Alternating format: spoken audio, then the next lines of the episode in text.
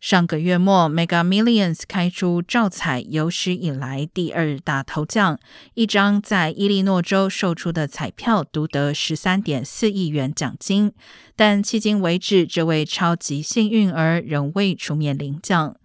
不同州对于领奖时限有不同规定。